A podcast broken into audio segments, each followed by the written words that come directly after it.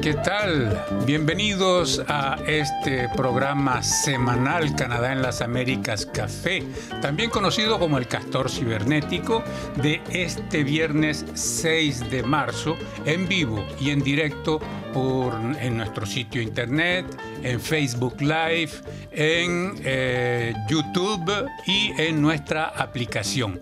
Bienvenidos entonces acá a esta nueva emisión y como se han dado cuenta me acompañan en estudio Leonora Chapman y Luis Laborda. Bienvenida Leonardo.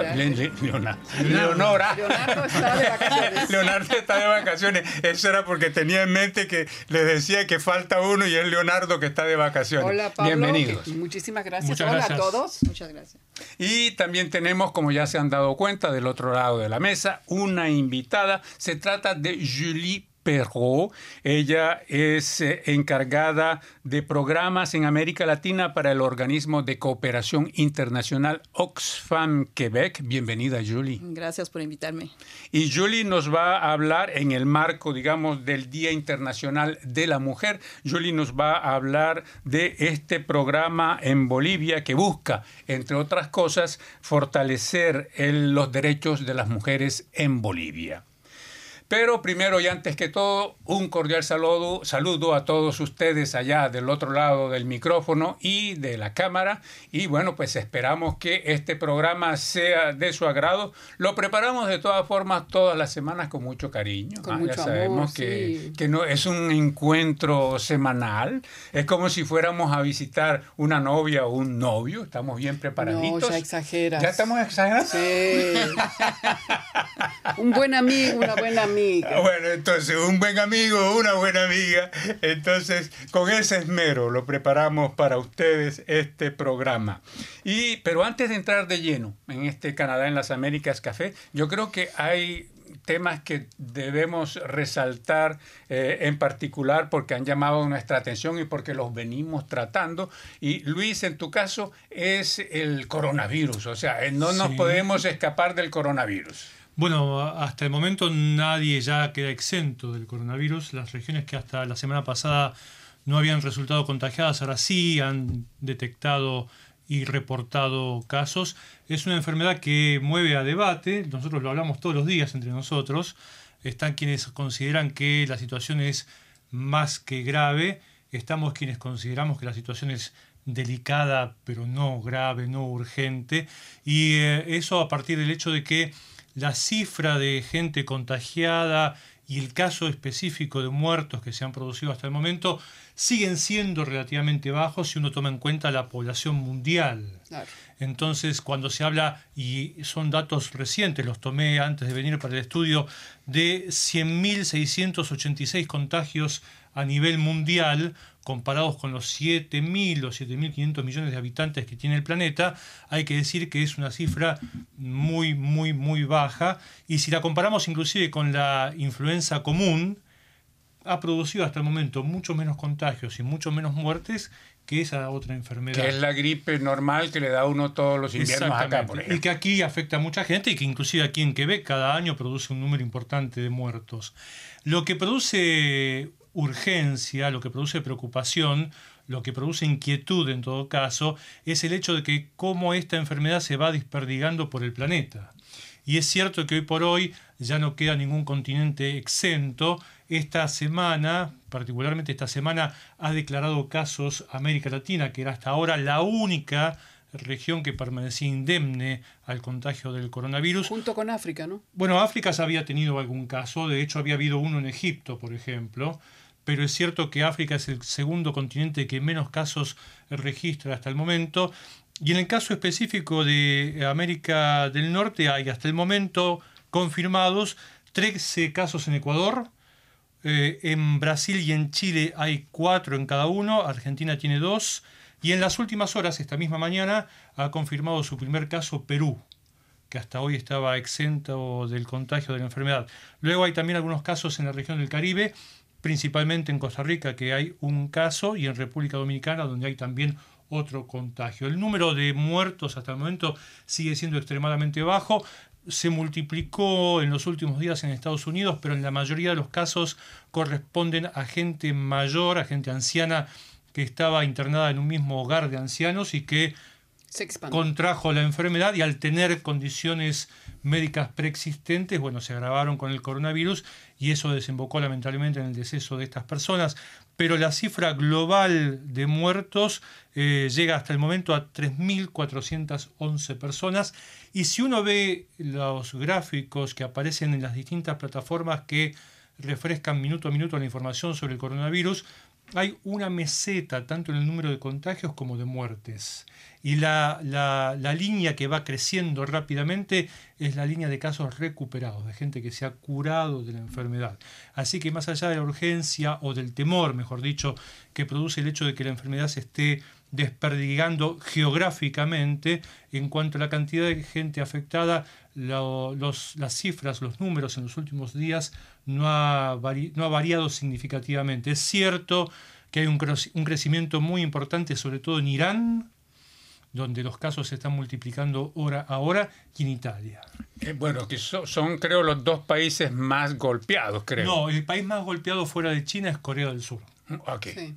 Que tiene 6.000 casos. Y escuché también que hay em, hubo, se detectó un perro con el coronavirus y en ese caso se preguntaban si hay que también aislarlo en cuarentena. O... Hasta el momento no hay ni siquiera una confirmación de que los animales puedan transmitir el mal, así que raramente puede haber una, un pronunciamiento al respecto. Pero lo cierto es que eh, hay distintas medidas que se han tomado en distintos países o en la mayoría de los países afectados, por supuesto.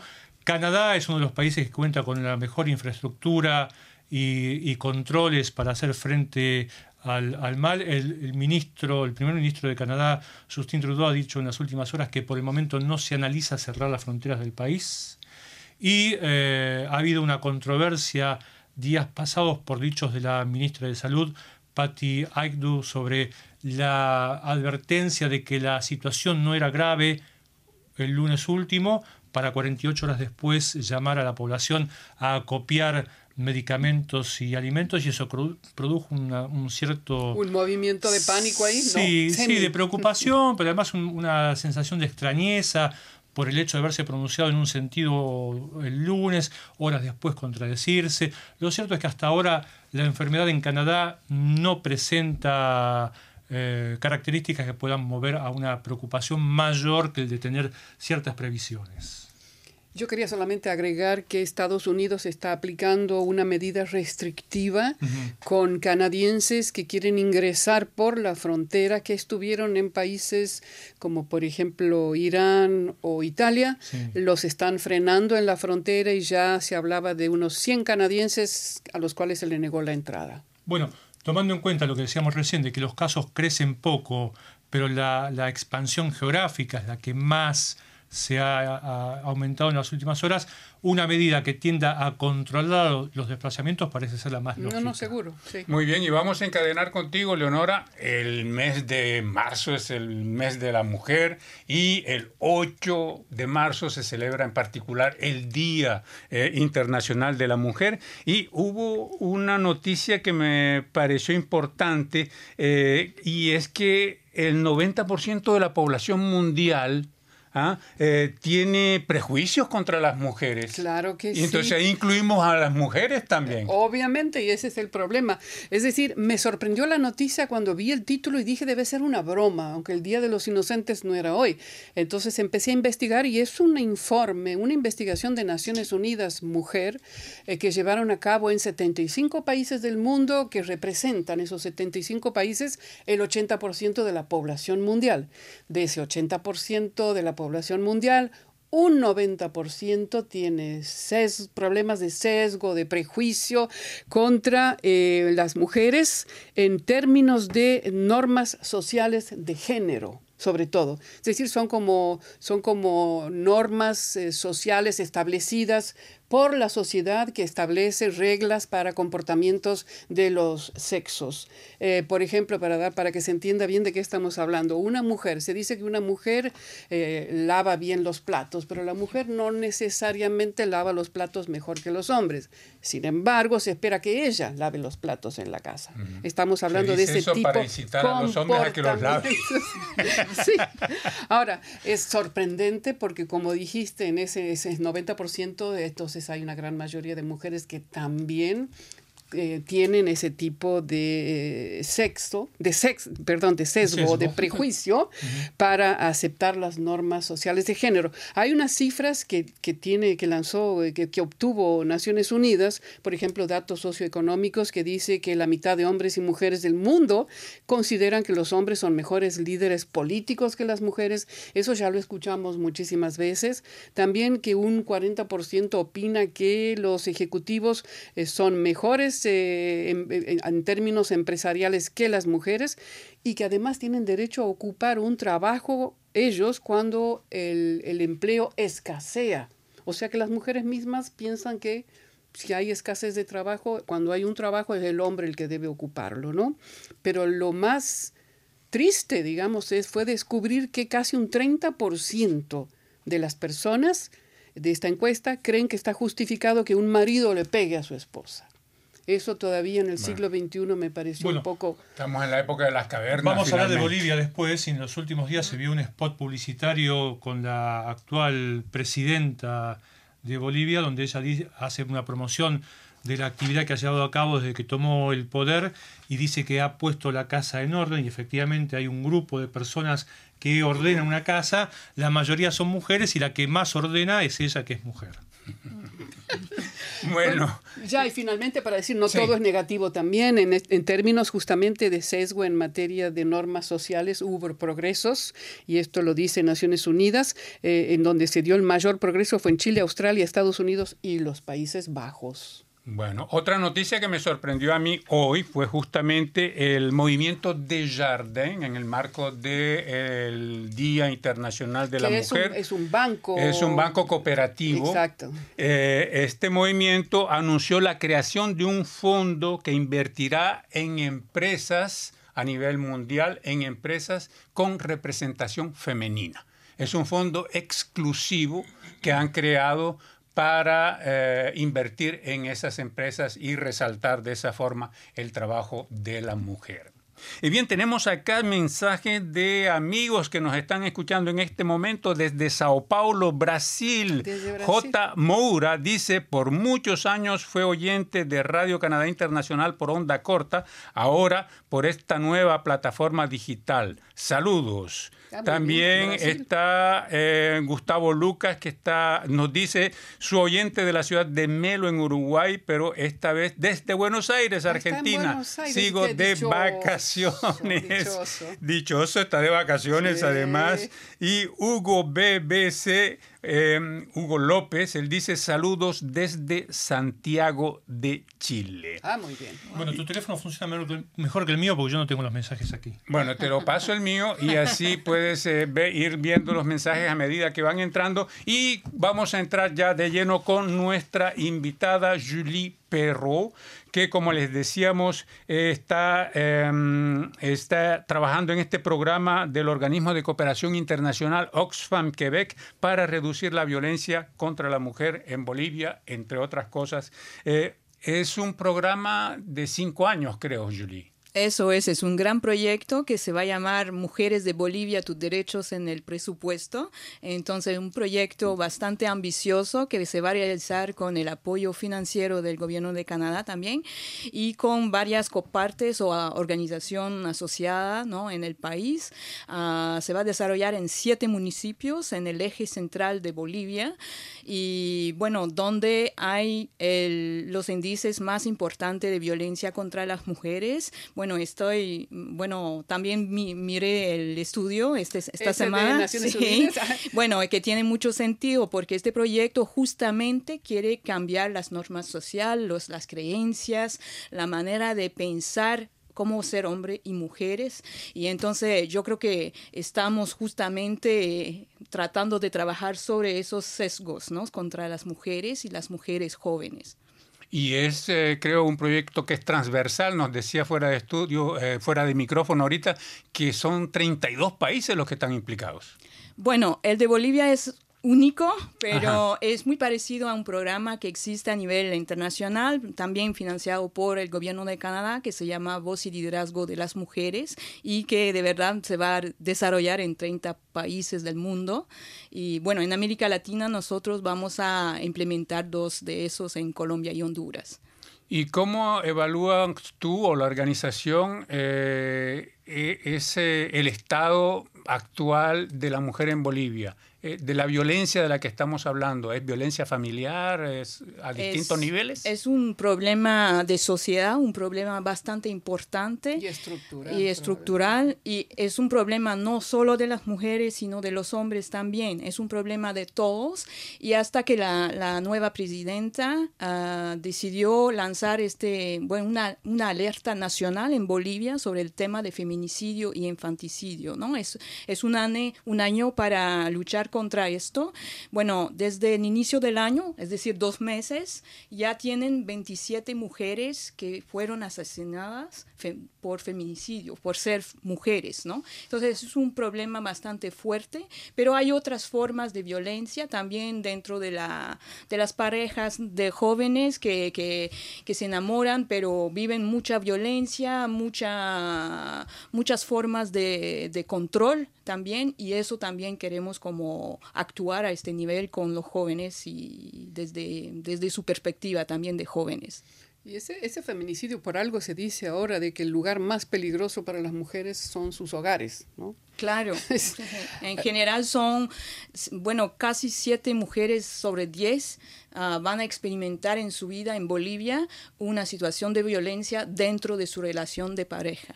Y tomando en cuenta el periodo político por el cual está pasando Bolivia, un periodo muy difícil, eh, ¿cómo, en qué medida Julie puede este gobierno boliviano, si lo podemos eso, eh, puede influir en el proyecto que ustedes están llevando a cabo, es que les, les puede afectar esta, este cambio uh -huh. de autoridades en Bolivia.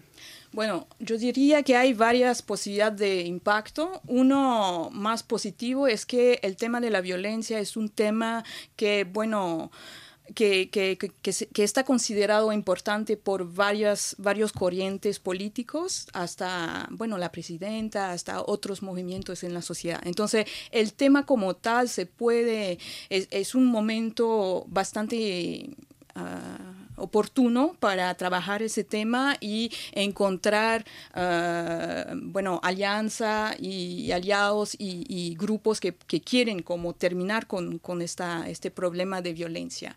Pero al mismo tiempo hay una corriente bastante antiderecho también en Bolivia, anti, antiderecho de, los, de las mujeres, de la diversidad, uh, que, bueno, que promueven más como roles de mujeres y hombres tradicionales y, y, indígenas o no indígenas? Ah, tradicionales, más bien patriarcal o machista, ¿no? Más bien a este nivel, no, no tanto a nivel cultural, lo podíamos entrar en esto, pero no, no tanto, ¿no? Que es como más bien el, el, la problemática de la violencia que viene con ese sistema machista también, ¿no? De, del hombre que quiere controlar a las mujeres. Y entonces yo creo que ese, este, esta perspectiva está bastante fuerte y es un movimiento bastante fuerte en Bolivia, pero en varias partes ese movimiento de... también existía eh, fuertemente, digamos, en la época, me imagino, del gobierno de Morales también, porque esto es un problema que viene de mucho tiempo, no sí. es nuevo. Ahora, sí. yo no sé si con estas nuevas autoridades hay una una, va a haber una, una, apertura como tal vez existía con el gobierno anterior para tratar el tema de las mujeres. Me refiero también a presupuestos ¿no? Uh -huh. para las organizaciones de mujeres. Uh -huh. Bueno, es muy temprano para saber cuál va a estar el, uh -huh. el, impacto real, ¿no? porque vamos a entrar en Bolivia en un año electoral bastante importante a nivel nacional y a nivel local. Esperamos que vamos a, a llegar hasta la, las elecciones locales al fin del año. ¿no? Y bueno, es lo que está previsto y veremos ¿no? cómo, cómo se organiza al nivel eh, político, pero claro que vamos a estar en un contexto menos favorable que cuando hemos diseñado el proyecto y en este contexto vamos a buscar la manera, de, resolver los obstáculos según cómo se vayan presentando, no. Sí, sí. Sobre todo porque hay una parte del proyecto también que es de, de buscar y mejorar el diálogo con las alcaldías y para tener presupuesto e inversión municipal a favor de los derechos de las mujeres y de prevención y atención de, de, la violencia, ¿no? Entonces, ese, ese tema tal vez va a estar más fácil en algunas municipalidades. Es decir, ustedes están trabajando con el nivel gubernamental municipal. Sí, en siete municipios, uh, cuatro grandes, el, Alto, La Paz, Cochabamba y Santa Cruz, y tres intermedios, Viacha en cerca del, del Alto, uh, Colcapirúa cerca de Cochabamba y también Pailón cerca de Santa Cruz. Se habla de 29.186 personas eh, que están involucradas, digamos, en este, me parece que es bastante grande, ¿no? Sí, eh, bueno, yo creo que es muy importante, es ambicioso, todavía no, no tenemos estos, eh, estas personas, pero es el la ambición de impactar sobre 30 mil personas más directamente y más a nivel indirecto, y, y con una población bastante joven, 90% de jóvenes. Entonces es ahí que vamos a tener un impacto, que queremos tener un impacto grande con la campaña campaña también que se llama Actúa, que es una campaña de prevención y de movilización de los jóvenes frente al tema de la violencia entre los jóvenes. Precisamente usted hablaba recién de jóvenes y de la campaña de sensibilización y movilización. ¿Cómo es una campaña de sensibilización de jóvenes respecto a problemas de género? Bueno, eh, tiene un, eh, un, enfoque de desarrollar una campaña desde los jóvenes y con los jóvenes. Entonces empiezan como haciendo una investigación entre ellos mismos, ¿no? Entonces formamos grupos chiquitos o ya están formados en algunas ciudades y se van a investigar sobre el tema de violencia, cómo se da este tema, cómo se, cuál es la problemática, es, eh, es el control de los celulares o es ah, acoso de las, de las jóvenes en la escuela o, o otros, otras formas. Y desde esos hechos, estas evidencias, van a desarrollar temas de campañas, van a desarrollar videos, lo pueden ver en el sitio de la campaña Actúa, yo creo que vamos a poner la, la dirección en, eh, durante la emisión. Entonces, uh, van a desarrollar muchas actividades para hacer sensibilización, pero con los jóvenes, en los colegios, en feria, a nivel de las redes sociales, van a presentar, organizar o presentar videos. Entonces, es ahí que, que, sí se, se, se, desarrolla una campaña y también dentro de los colectivos de jóvenes, de las, los grupos de jóvenes, bueno, hacen un trabajo también de reflexión para ellos mismos, ¿no? Entonces, entender, de construir un poco las creencias y tratar de, construir nuevas maneras de ser hombre, mujeres y tener relaciones sanas, digamos, ¿no? Sin violencia. Ustedes recién van a implementar el proyecto en Bolivia. Estamos empezando. Hemos cuánto, ¿Cuánto tiempo tienen, eh, según qué estrategia tienen de aquí a cuántos años esos proyectos? Lo vamos a, bueno, es un proyecto de cinco años, ya estamos como casi a la, al final del primer año de planeación, de organización, ya algunas actividades se están organizando a ese momento mismo, ¿no? Y, y, entonces estamos entrando en una otra etapa de la campaña, justamente vamos a relanzar investigaciones, vamos a relanzar grupos de jóvenes. Es una campaña que teníamos antes del proyecto y que se va a replicar y ampliar dentro del proyecto como tal. Hablas de los jóvenes, Julie.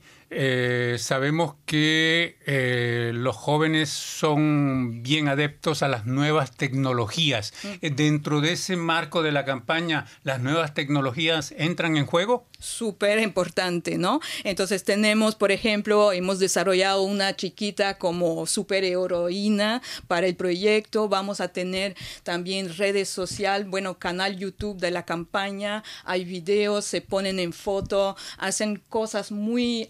Dinámica en las redes sociales y es un unas de las plataformas o del de espacio donde vamos a actuar bastante durante esta campaña. Se va a hacer también visita de colegio, animación tradicional de manera más presencial, pero eh, vamos a tener una presencia bastante importante a nivel de las redes sociales. Muy bien. Acá tenemos entre nuestros oyentes un mensaje de Ana María Matus Arce. Dice, hola, saludos desde Blainville, Quebec. Ah, Muy bien. Entonces, Quebec presente hoy acá. Y desde Bogotá, César Rodríguez Charri dice, les saludo esta semana por el cumpleaños de la radioemisora. Un saludo a la voz y al liderazgo de las mujeres en América Latina. Muy bien. Ay, bueno, estamos con él. Muy bien. Bueno, y continuamos acá entonces eh, con otras preguntas para nuestra sí, yo, yo quería invitada. saber, eh, solo a nivel, eh, cambiando un poco el ángulo de la entrevista, simplemente sé que estás trabajando en otros países, aparte de Bolivia, siempre en América Latina. ¿Cómo fue que, que surge este interés por trabajar en América Latina? ¿De dónde viene? Bueno, hace muchos años que estamos en América Latina, como Oxfam Quebec, Sí, pero... Oxfam, o- sí, pero tú. A mí, a mí. Ah, bueno, me, bueno, es, me enamoré de la región. No sé, hace mucho que viajo. eh, hice mi maestría, en, parte de mi maestría en México. Y, y bueno, me encanta la, la región. Había varios problemas en la región al momento que, que encontré la región en los 80 y bueno es, em, me puse em, bueno fue parte de muchos movi- movimientos de apoyo de solidaridad con, con, con América Latina desde los, ocho- los 80 ¿no? y entonces desde ahí bueno he tenido un recorrido de apoyo al, al- a, la región durante unos años no estaba en la región estuve más en África apoyando otras organizaciones pero ¿Siempre, siempre con Oxfam? No, con otras organizaciones, pero también con Oxfam en, en África también. sí. Muy bien. Pero hace mucho que estoy como tratando de apoyar. mm, Esos movimientos sociales o pro- proyectos sociales. Tengo acá un mensaje de Gustavo Lucas que dice en francés. Je veux saluer et féliciter Julie pour son travail. Ah, caramba. Y él está en Ay. Buenos Aires ahora, eh, Bueno, eh, gracias. este Gustavo Lucas es uno de nuestros oyentes top fan Eh, merci y beaucoup. escucha los programas en francés, en inglés y en español. Y aquí está presente en español. Él dice, en otro orden, les comento que hace una hora estuve en RAE. RAE es Radio... Difusión de- Argentina de del Exterior. Argentina del exterior, sí. Eso, recorriendo las instalaciones y conversando con su director, con su director Adrián Corol. Gracias a David Yurecia por hacer la gestión para hacerlo posible. Muy bien. Entonces, pues era un mensaje de Gustavo Lucas. Y bueno, pues eh, Julie, te deseamos eh, mucho éxito en tu trabajo y eh, espero pues que la que nos visites nuevamente cuando ya tengan más información sobre eh, los resultados de lo que está dando esto, ¿no? Bueno, tenemos equipo fantástico en Bolivia. Los saludo porque creo que me van a escuchar hoy. Y entonces, copartes colectivos de jóvenes, de mujeres que se van a juntar con nosotros con una energía bastante fuerte y espero que vamos a lograr tener una sociedad más inclusiva. Muy bien. ¿Tienen alguna última pregunta para Julie? Para mí está. Sí. Yo simplemente saber para cuándo ustedes esperan tener resultados de esta experiencia. Les queda cuatro Ay, años en el proyecto. Sí, nos queda cuatro años. Creo que vamos a tener efectos antes de impacto. Entonces esperamos tener efectos o, o en los presupuestos municipal o a nivel de cambio de, de creencia en los años que vienen. Pero es un estamos em- empezando un trabajo de largo plazo, ¿no? Claro. Cambiar la creencia, la cultura es algo largo, pero esperamos lograr algunos impactos dentro de los cuatro años que vienen. Bueno, te invitamos a quedarte con nosotros, Julie, si te parece bien. Súper. Aquí en nuestro programa. Vamos, tenemos mensajes represados que nos enviaron nuestros oyentes con respecto a este programa de la semana pasada Sí, por el sobre el 75 aniversario. aniversario de Radio Canadá Internacional. Leonora, ¿qué tienes tú por ahí? Tengo acá un comentario enviado por William Señor Ariza que dice, primero, felicitarlos porque de verdad es muy fácil decir 75 años, pero involucrar sacrificios, esfuerzos y mucho trabajo no tiene precio.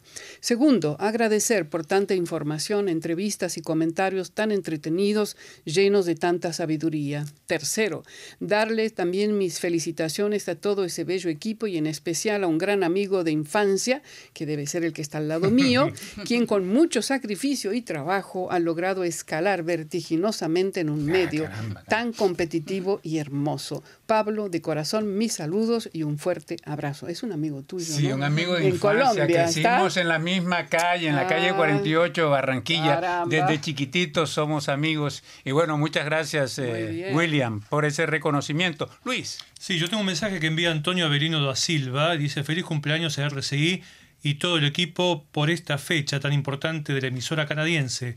Más de siete décadas transmitiendo su señal para el mundo por la onda corta y hace unos años solo por internet. Gracias por existir. Saludos a todos. Antonio Avelino desde Caruaru, Pernambuco, Brasil. Yo, me recuerdo, ah, no, no, no, me recuerdo, yo no estuve en el programa del 75 aniversario. La semana pasada, me hubiera gustado mucho estar, pero lo escuché, lo vi, lo leí y lo encontré excelente como programa, la participación de, de tanto, tantos colaboradores, eh, oyentes que participaron en esto más acá, y me estuve acordando también de otros, otras personas que trabajaron muchísimo, muchísimo tiempo en Radio Canadá Internacional. Pienso en los corresponsales. Pablo, vos te debes acordar muy bien de Salvador Argüello, que ah, era corresponsal nuestro durante años en Ottawa, eh, Carmen Rodríguez en, Vancouver, está en Toronto, estuvo Freddy Vélez, en Toronto. Que tengo un mensaje aquí de él. Freddy Vélez, estuvo Sandra Farías. Sandra Farías en Toronto estuvo aquí en Montreal Manuel Lo, estuvo em, Diego Kramer, estuvo Diego Kramer también. Diego Kramer, Lilian, Lilian Boctor, hubo muchísima gente que pasó por, por, que trabajó con nosotros, ¿no? Y que lamentablemente cuando hubo esos cortes tuvieron que irse, ¿no? Entonces hay que recordar un poco todos esos, esos colegas que pasaron también por acá, ¿no? Justamente eh, Freddy Vélez nos envió un mensaje, él dice, me une a CBC Radio Canadá un cordón que es como el umbilical, uno que aunque se cortó, tiene una punta dentro de mí. Fui parte de ese equipo maravilloso entre el 2003 y el 2010. Y el recuerdo de esa experiencia es más que bueno un lugar al que llegué por sugerencia generosa que hiciera mi colega Rufo Valencia y en el que tuve la oportunidad de lograr la mayor expresión profesional en mi carrera como periodista en estos 20 años en mi segunda patria gracias a Leonora Chapman, quien fue con paciencia mi jefa y editora casi todo el tiempo y de quien aprendí mucho, sobre todo en la selección de temas y fuentes y en asuntos de edición gracias al profesionalismo y la buena onda de gente con mayor recorrido como el mismo Rufo, un periodista muy cuidadoso en la investigación previa. Recuerdo con aprecio la forma sutil de enseñar de, de Pablo Gómez Barrios, una enciclopedia ambulante, dice, y la espontaneidad, pasión y buena vibra de Paloma Martínez.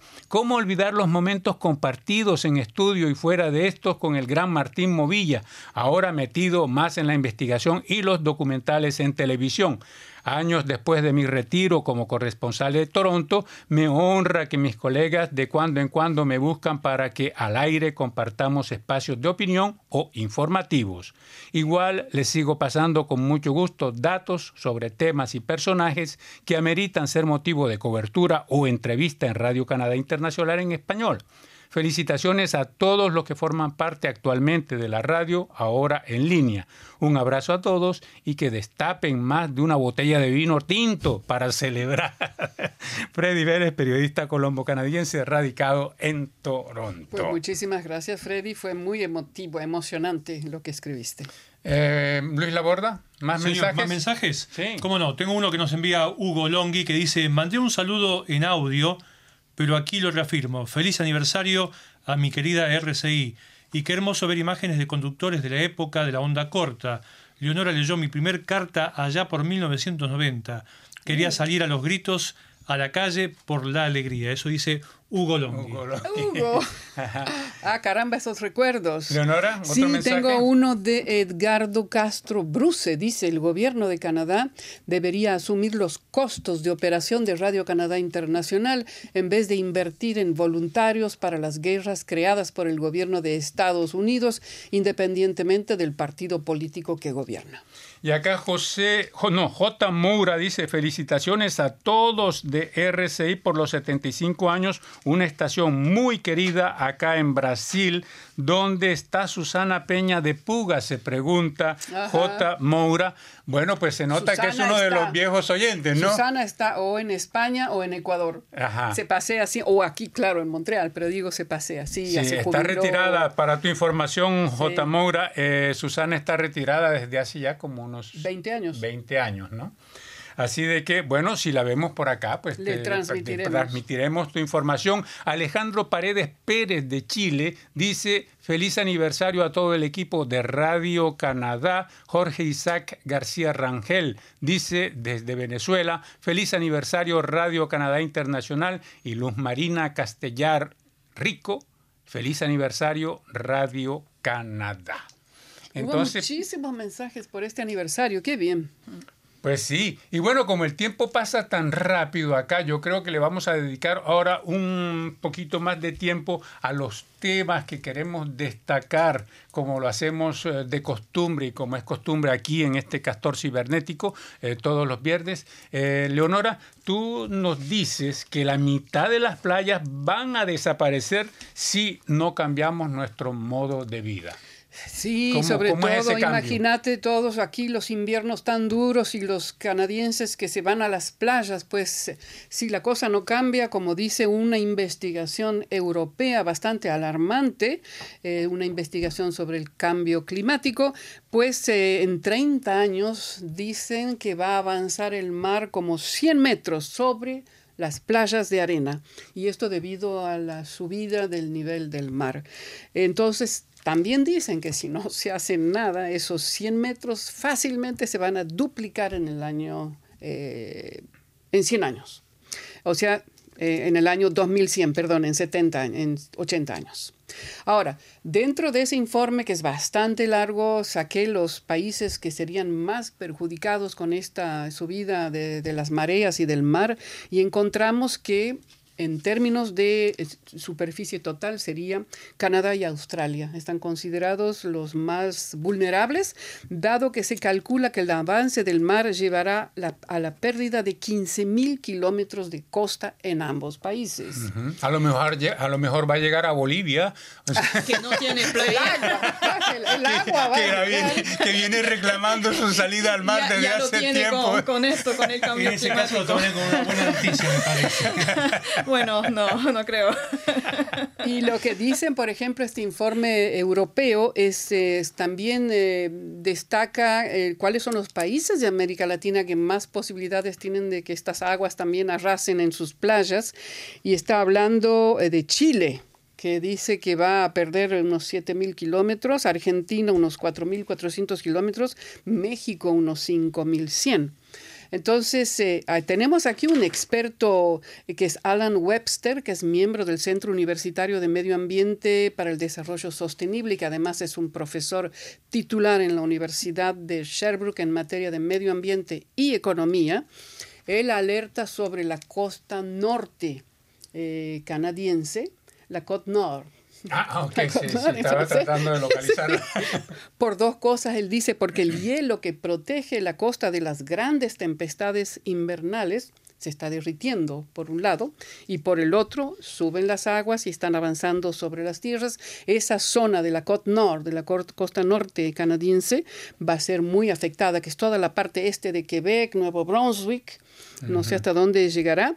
Y hay algo que él dice, que Canadá está muy mal acostumbrado en términos de utilización de la energía de los fósiles. Sin petróleo todavía acá parece que no se puede vivir. Y dice una frase muy interesante a mi juicio, que si continúa Canadá con el mismo escenario energético, del siglo XX. Las consecuencias en el siglo XXI serán mucho mayores incluyendo no solo en términos medioambientales, sino económicos. Y él lo que propone es que Quebec y Canadá vayan hacia una sociedad descarbonizada, ¿no? Y entonces también dice que hay una resistencia de Canadá hacia eso, habla de la provincia de Nuevo Brunswick, que está luchando por obtener un oleoducto para producir y transportar más petróleo, sin hablar ya de las arenas bituminosas en la provincia de Alberta. Dice que si esa mentalidad y cultura no se, de consumo no se cambia, pues eh, las cosas van a empeorar. Ahora, si se logra, hay 30 años, y él dice tenemos tres pequeños diseños para cambiar eso. Si no lo hacemos ahora, bueno, después eh, no se podrá parar más. Entonces... Algo que quizá pueda ayudar en este proceso es la conversión de los vehículos, automóviles y, otros, del carburante a, la electricidad. Claro que sí. O sea, porque en ese momento ya se necesitaría menos, no sé cuál es la cantidad de, de, petróleo que se necesita para mover todos los vehículos que circulan en el planeta. Pero si esos vehículos fueran eléctricos, me imagino que el consumo sería muchísimo más. Y de hecho, esta semana Canadá, el gobierno federal, anunció una iniciativa para expandir los beneficios para la compra de autos eléctricos. Quieren, las que quieren que se compren y se utilicen más que nada los, todo lo que sea la electricidad para el transporte, ¿no?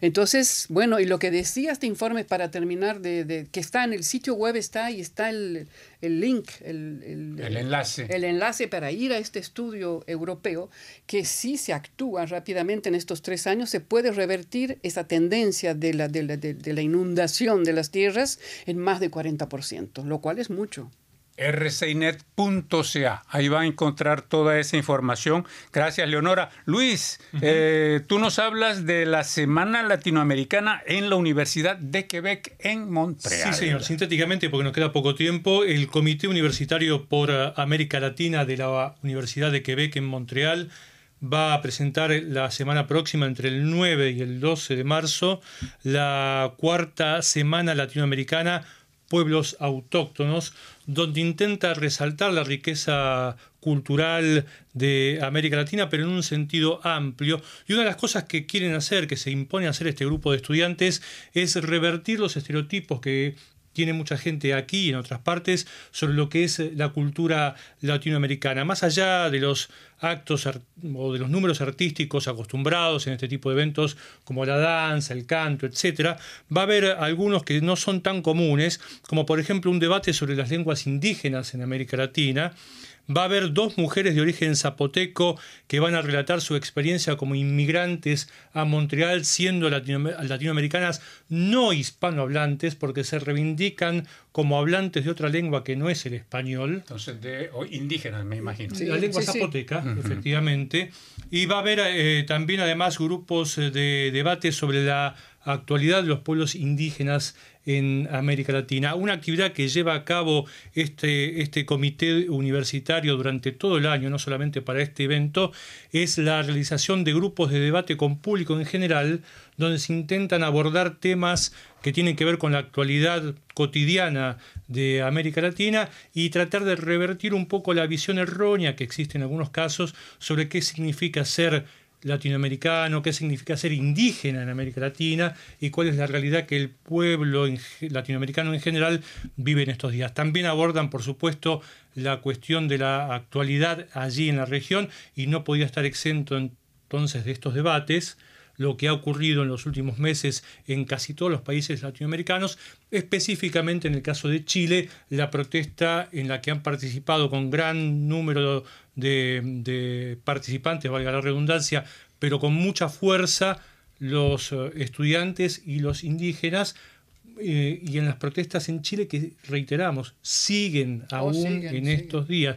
Hemos dejado de hablar de ello, pero siguen día a día. Hoy hay más protestas en Chile. Ahora están deteniendo, estuvieron deteniendo, deteniendo a estudiantes de escuelas secundarias. Sí, bueno, los invito a que vayan todos a la página de internet. Este evento comienza el lunes, dura hasta el jueves es muy importante que la gente que pueda ir asista porque estos estudiantes han realizado, han llevado a cabo la preparación de estas jornadas con mucho, mucho esfuerzo. ¿Y vos, Pablo? Sí, eh, antes quiero agradecer allá del otro lado de, la pecera a nuestros técnicos hoy en día, es eh, Marc-André Deschamps, Pierre-Luc Blé y el insustituible Pierre Dutil. El único. El único. Entonces, yo por mi parte los invito a escuchar una entrevista que hice con el viceministro primero de Relaciones Exteriores de Cuba, quien se encuentra en este momento, eh, llegó el primero de marzo y, y, termina hoy su gira aquí en Canadá, y él vino a visitar Canadá en el marco de los el 75 aniversario de relaciones ininterrumpidas entre Cuba y Canadá. Eso es histórico, ¿eh? Sí, sí, bueno, recordemos. Digo, en el hemisferio norte. Sí, sí, bueno. Eh, y más que el norte. Canadá y México fueron los únicos países del mundo que eh, no cortaron, se cortaron relaciones, eh, comerciales eh, con, con, Cuba. Entonces, pues se subraya, relaciones diplomáticas, quiero decir. Bueno, y eso fue todo por el momento. Así de que le, le, agradecemos inmensamente a nuestra invitada Julie Perrault, quien es encargada de programas en América, en América Latina para el organismo de cooperación internacional Oxfam Quebec. Muchísimas gracias por tu visita, Julie. Gracias por invitarme. Y acá, Luis Laborda, Leonora Chapman y mi persona, les agradecemos su alta fidelidad. Hasta la pista y nos vemos la semana próxima. Que sigan bien.